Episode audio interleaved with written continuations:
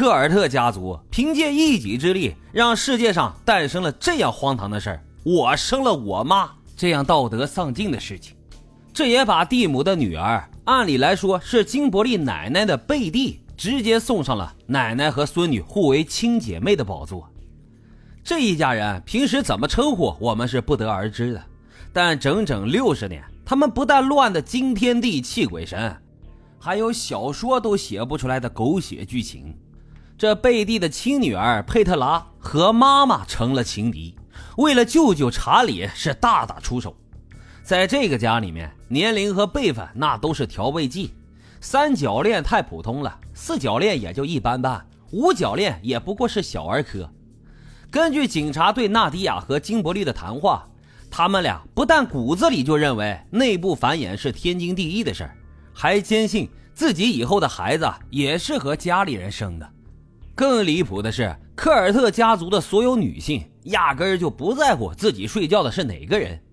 久而久之呢，居然还养成了一个家族猜谜游戏，那就是每当有人怀孕，他们就用食物来打赌，猜着孩子的爸爸是谁。虽然直到孩子生下来，依旧没有人知道真相。因为他们互相睡得太乱了，但他们一点都不在乎。他们认为这是肥水不流外人田，反正是自己家的血统就好。这一番话也直接让在澳大利亚处理了上千个世界级奇葩案件的警察局长都懵了。这局长表示自己人都傻了，这辈子估计都缓不过来了。我知道是槽点太多了，肯定不知道如何说起呀。这可是能组成三个足球队的大家庭啊！在整整六十年里，把人类演化了上千年才建立的底线，直接是掀了个底朝天。这个科尔特家族，那究竟是什么来头呢？他们又是如何形成这惊世骇俗的家庭观的呢？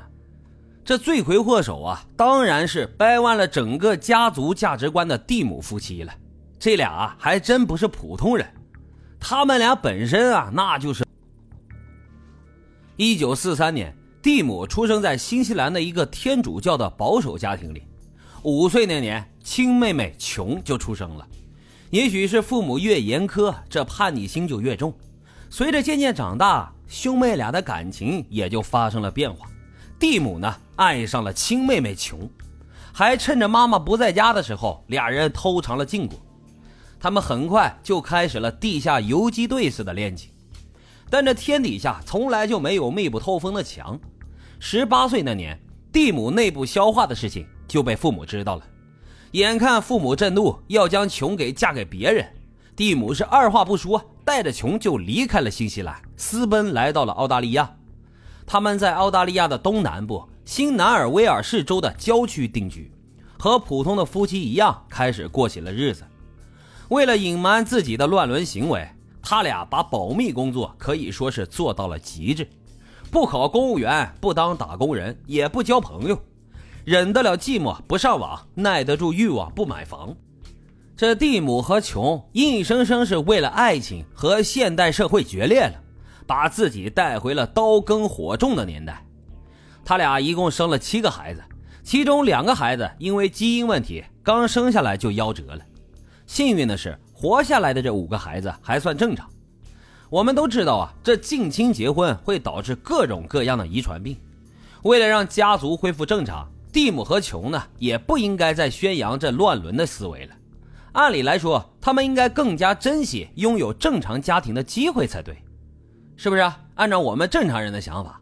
但是这蒂姆一家再一次用实际行动向世人证明，搞乱伦的危害性究竟能有多大。蒂姆开始劝说琼，外人啊都不可信，只有用咱俩的血缘关系把家族联系到一起，幸福才能天长地久。而琼呢，本身就尝到了禁忌带来的刺激，所以俩人是一拍即合。于是蒂姆二人决定扮演一把神，创造属于自己的国度。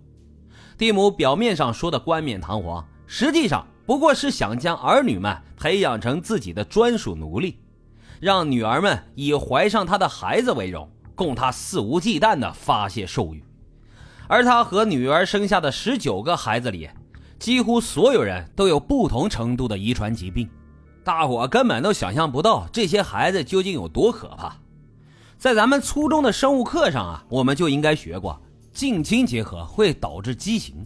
蒂姆的一个女儿呢，出生的时候就患上了一种罕见的疾病——脑干肾综合症。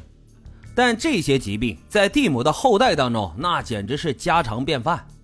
警察在调查这一家人的时候，发现他们的二十五个孩子还有不同程度的外貌缺陷，甚至从第三代的孩子们可以看出，已经开始向异形发展了。因为基因缺陷，很多孩子的五官像是有自个儿想法似的，各长各的，谁也不挨着谁。贝蒂的一个儿子就长了一张恐怖游戏都搞不出来的脸，其他的孩子们也是有不同程度的眼睛错位、耳朵不对称等等，而且比普通人更容易衰老。明明才二十来岁，外表看上去那就像四十多岁一样，这已经不是普通的吓人了。就算蒂姆一家再怎么忽悠近亲生孩子，这也该害怕了吧？而且家族还这么庞大，就连咱们《红楼梦》里面的贾母也没有能力控制所有人啊！蒂姆一家整整三十八口人，为什么都能乖乖听话呢？总会有人抗拒吧？蒂姆和琼早就想到了这个隐患，为了万无一失，他们研发了一套堪称完美的家人驯化制度。